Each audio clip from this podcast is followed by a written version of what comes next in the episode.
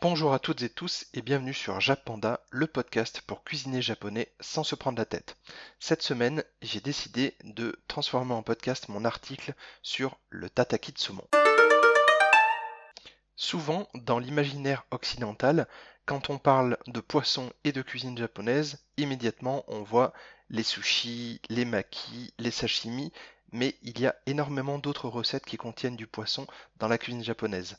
Et donc justement, on va voir ça avec les ingrédients du tataki de saumon. Donc pour réaliser cette recette, vous allez avoir besoin de deux beaux pavés de saumon, 2,5 cl de sauce soja, 2,5 cl de mirin, 1,25 cl de saké de cuisine, 3 à 4 cm de gingembre frais, une cuillère à café de sucre, deux tiges de cébette qu'on appelle aussi oignon nouveau, du sésame noir en grande quantité et un peu d'huile de sésame.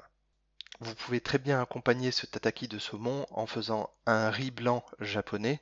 Donc ça vous trouverez la recette sur le blog donc jappanda avec 2p.fr ou également dans les autres podcasts. Et vous pouvez aussi l'accompagner d'une salade un petit peu euh, japonaise comme la wafu salada. Pareil, vous trouverez la recette soit sur le blog pour la version écrite et soit dans les podcasts. Si vous avez choisi de faire du riz, à ce moment, il faudra en fait le commencer dès maintenant pour que vous arriviez à peu près à avoir tout qui soit chaud en même temps, sachant que le riz peut rester à couvert une fois qu'il a terminé sa cuisson, il n'y a aucun problème là-dessus. Donc pour cette recette de tataki de saumon, vous allez commencer par déposer votre pavé de saumon sur une planche à découper et vous allez placer la peau vers le haut. Ensuite, placez votre main sur la peau du saumon. De l'autre main, vous allez avec le grand couteau progressivement en fait entre la peau et la chair du poisson. Le but est vraiment de laisser le moins de chair possible sur la peau. Donc vous allez y aller très doucement pour ne pas vous couper et pour avoir un geste précis. Vous devez sentir la lame du couteau sous votre main avec la peau du saumon entre votre main et la lame du couteau. Et c'est donc pour cela qu'il faut y aller vraiment doucement. Plus le geste est lent, plus il est précis. Ensuite, réservez les pavés de saumon dans un petit saladier. Ensuite, lavez la cébette puis hachez la partie verte le plus finement possible.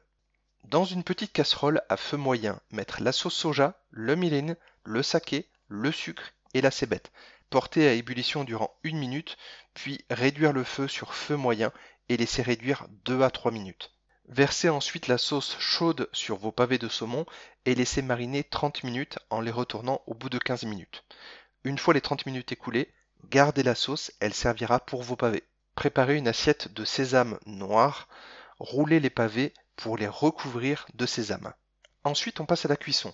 Dans une poêle à feu moyen, chauffez l'équivalent de 2 cuillères à soupe d'huile de sésame, puis faites cuire les pavés de saumon 30 à 40 secondes maximum sur chaque face. Attention, la cuisson varie suivant la grosseur de vos pavés. S'ils sont fins, prévoyez plutôt 20 secondes pour chaque côté. Sortez les pavés et déposez-les sur votre planche à découper. Coupez en tranches d'un peu moins d'un centimètre d'épaisseur, puis déposez délicatement les morceaux de saumon dans votre assiette et servez votre accompagnement que vous avez prévu, donc le riz, la salade, tout ce que vous voulez. Voilà, c'était une recette vraiment toute simple et rapide, vraiment toute bête, qui mérite d'être euh, connue et reconnue parce qu'il n'y a pas que les sushis, les sashimi ou les makis, comme je le disais tout à l'heure, dans la cuisine japonaise.